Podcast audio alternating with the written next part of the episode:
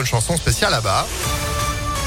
Le CD, le vinyle, la platine vinyle, un beau cadeau que vous allez gagner tous les matins exclusivement dans le Réveil Impact sur Impact FM. C'est pour vous dans quelques minutes. Pour l'instant, c'est l'info. Sandrine Ollier, bonjour. Bonjour Phil, bonjour à tous. À la une, cette sale soirée hier soir à Dessine. Le match euh, Lyon-Marseille en clôture de la 14e journée de Ligue 1 à l'OL Stadium n'a duré que 4 minutes à peine.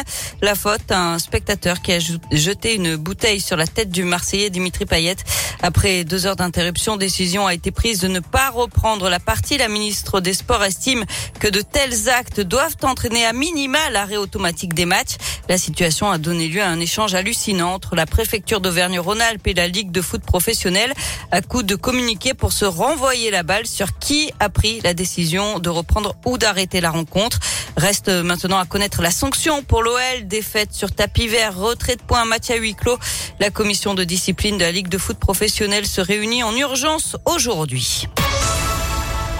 Dans l'actualité à Lyon également, une école occupée pour héberger des sans-abri. Deux familles avec cinq enfants sont prises en charge par des parents d'élèves et des enseignants à l'école Alix dans le deuxième arrondissement. Le collectif a alerté en septembre sur la situation de ces élèves de l'école, mais il n'y a pas de, toujours pas de solution d'hébergement.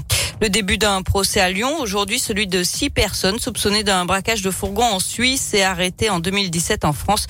Le butin avoisiné les 40 millions d'euros. Il va chercher son enfant à l'école de Satonnet, drogué, sans permis, sans assurance, sans contrôle technique et en grillant en feu rouge. Un homme a été arrêté mardi dernier par les gendarmes de Dardilly. Il a été intercepté et contrôlé devant l'établissement scolaire. Il devra s'expliquer prochainement devant la justice. Et puis la cinquième vague de l'épidémie de Covid progresse à un rythme fulgurant selon le porte-parole du gouvernement Gabriel Attal. Le nombre de contaminations a augmenté de 82% en une semaine. Plus de 8000 patients sont hospitalisés. Le taux d'incidence dans le Rhône dépasse la barre des 200 cas pour 100 000 habitants, 190 en Isère, où le port du masque est redevenu obligatoire en extérieur ce week-end.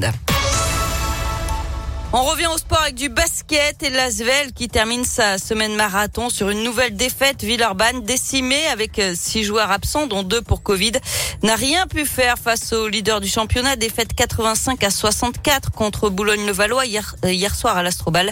L'ailier William Howard un peu dépité après le match. Le score reflète le match. On n'a pas été dedans euh, ce soir.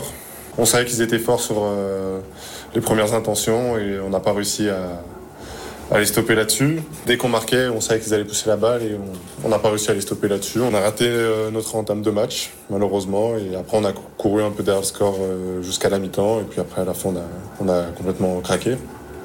Et au classement, l'Asvel glisse à la cinquième place du championnat. Ah, c'était chaud quand même. Hein. Ils ont eu une, semaine où ils ont enchaîné euh, Euroleague, championnat, donc pas simple. Merci beaucoup Sandrine pour l'info qui continue sur ImpactFM.fr.